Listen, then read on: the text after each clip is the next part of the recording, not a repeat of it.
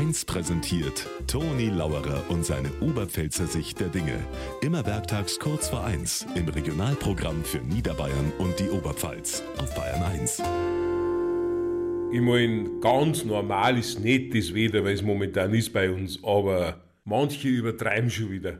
Gestern Abend haben wir bei uns das Drachenstich-Festspiel angeschaut. Dann habe ich gehört, weil sie zwei Mann unterhalten haben. Experten natürlich. Hat einer gesagt, jetzt haben wir den 6. August. Den 6. August. Und ein Wetter, weil im April. Dann hat der andere gesagt, na geh jetzt, das stimmt doch nicht. Im April war es ja Würmer.